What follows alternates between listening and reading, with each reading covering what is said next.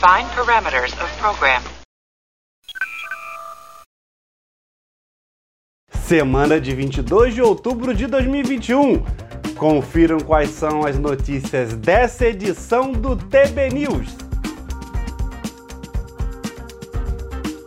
Anson Malt diz que série Pike emocionará os velhos fãs. Kate Mulgrew fala sobre o holograma Janeway em Star Trek Prodigy.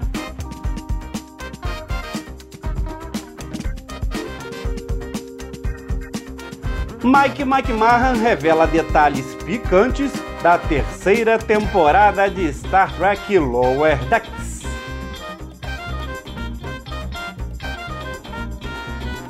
Brent Spiner diz que não teremos data no segundo ano de Star Trek Picard. Tudo do universo Star Trek você vê por aqui. Vem comigo, porque o TV News está no ar.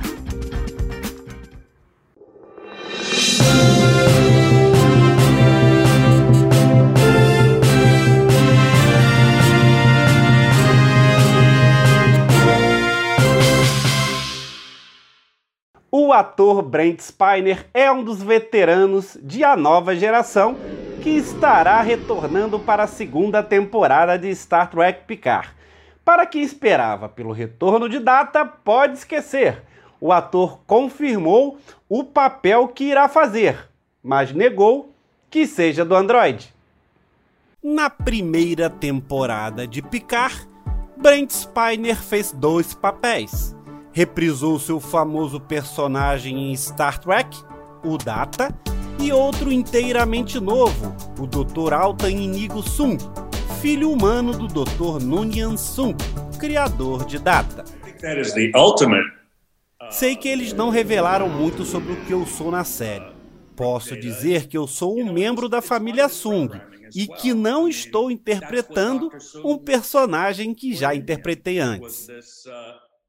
John DeLancey confirmou em entrevistas anteriores que teve cenas com Brent Spiner, algumas das quais dirigidas por Jonathan Frakes.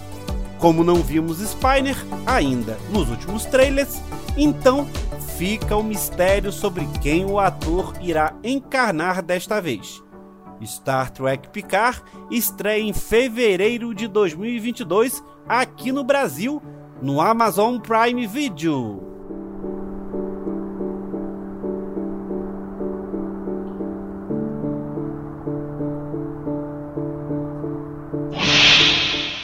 A segunda temporada de Star Trek Lower Decks chegou ao fim na semana passada. Após o final da temporada, o showrunner Mike Mike Mahan deu algumas entrevistas e dicas sobre o que vem por aí para a comédia de animação. Além de explicar por que escolheu terminar a segunda temporada com um clássico momento de angústia, continua. Um, o episódio não acabou os Klingons vão embora e tem um novo chefe, certo? Obviamente, há coisas que ainda não terminaram com essa história que serão abordados na terceira temporada. Então, eu sabia que queria isso. Além disso, estamos sempre tentando encontrar esses temas de finalidade, mas também a história não acabou. Tanta coisa está envolvida que realmente parecia que a história não acabou. E eu não quero que as pessoas esperem até a próxima temporada para saber que a história não acabou, né? Então, a promessa das coisas que eles verão na terceira temporada é o motivo do fim disso. O showrunner também revelou que não há mais nada sobre a conspiração Klingon Packlet, revelada no penúltimo episódio.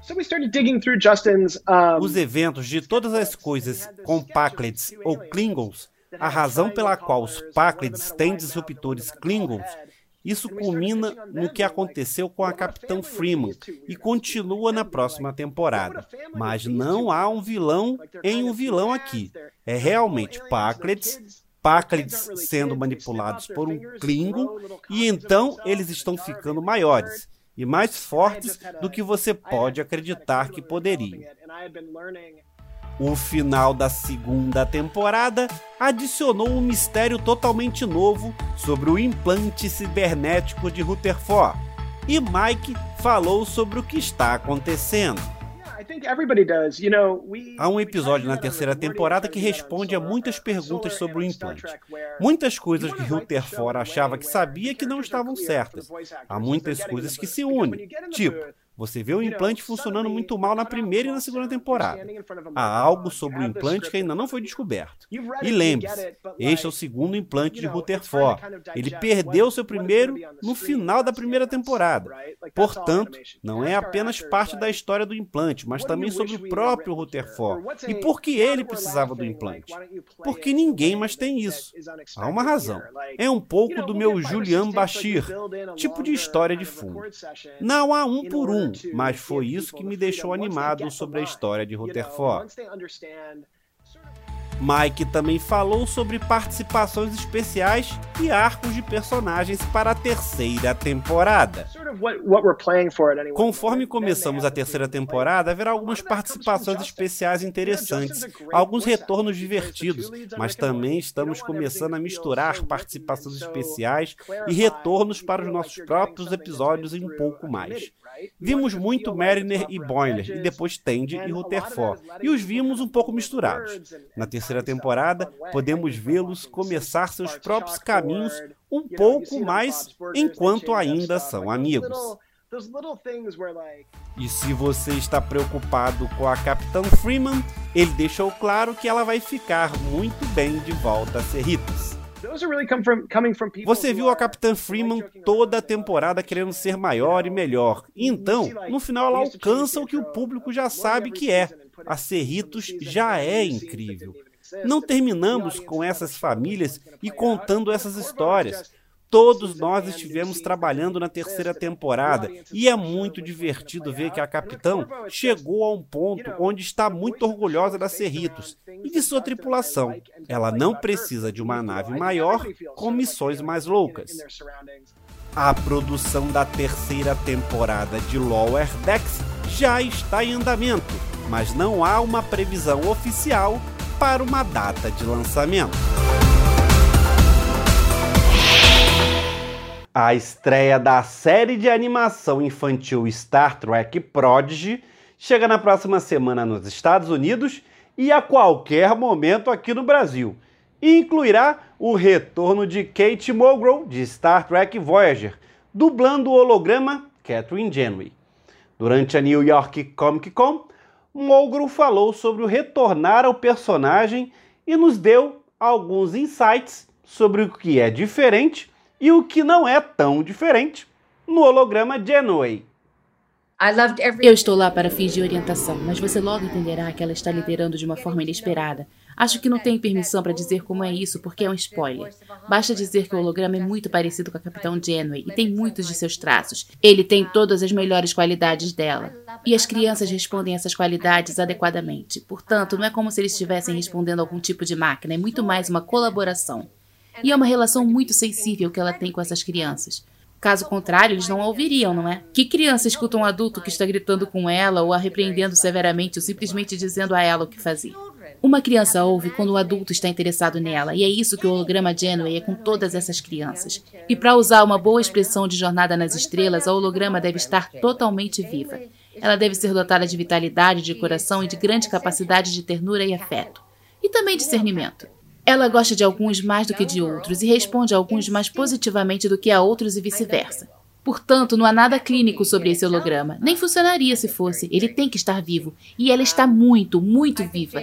Senão, não seria interessante para mim como dubladora. Por que eu faria isso? Tem que ressoar. Tem que ter todas as qualidades humanas, é claro. Mas todas as características e todas as virtudes e algumas das falhas estão em evidência. A essência da Jenny está lá e esse é o ponto principal. Isso é o que é tão provocativo e o que provará ser tão evocativo sobre essa Jenny. Ela incorpora o que era real e está dando a esse grupo algo por meio de um gênero que não é real. Reinterpretar a Jenny é fácil, deliciosamente e refrescantemente fácil, que é um presente maravilhoso depois de ter trabalhado tanto por sete anos para criar a verdadeira Capitão Jenny. E tê-la assim no bolso e ter ela brotando com tanto entusiasmo e vivacidade me agrada muito. É um prazer e nesse momento, 26 anos depois, deve ser nada menos do que um prazer. Na minha experiência com Jornada nas Estrelas, o público-alvo sempre foi de 20 anos para cima. Entrar na mente dos jovens será emocionante. Eu estou tão surpresa que Jornada nas Estrelas não tenha feito isso antes. Estou absolutamente encantada e honrada por ser a única a aceitar isso. Porque quem absorveria tudo isso mais prontamente do que uma mente jovem?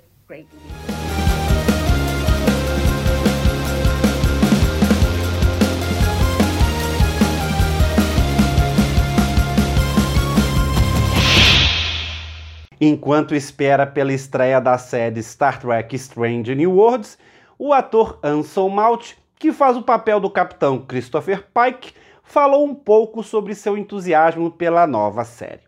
O ator chegou a twittar recentemente dizendo que os fãs da antiga também ficarão animados com a série. Questionado sobre o que significava este tweet, ele disse: Acho que esse tweet foi um pouco mal interpretado. Eu estava falando sobre o episódio 10, o final da primeira temporada especificamente, mas acho que o espírito do nosso show está no título. Estamos voltando para a grande ideia da semana, o novo planeta da semana. Eu acho que por si só vai ser emocionante para os fãs da velha guarda, assim como para os novos.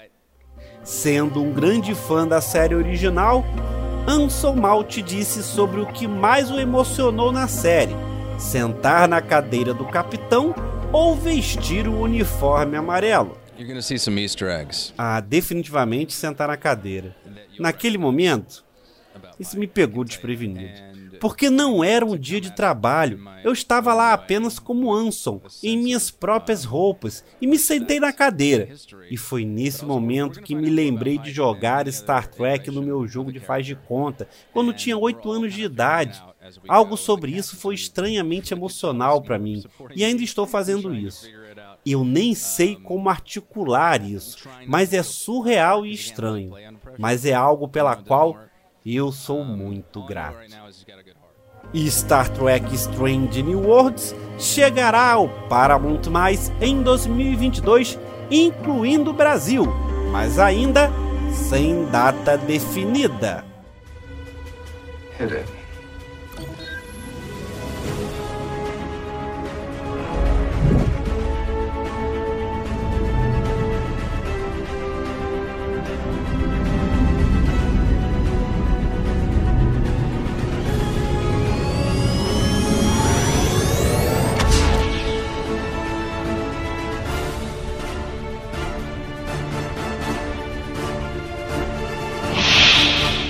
Aproveita que tá por aqui e deixa seu like, comentário e compartilha nas suas redes sociais esse TB News que está terminando. Se quiser me mandar mensagem ou vídeo, envia pelo e-mail. Anota aí, programa tbnews@gmail.com.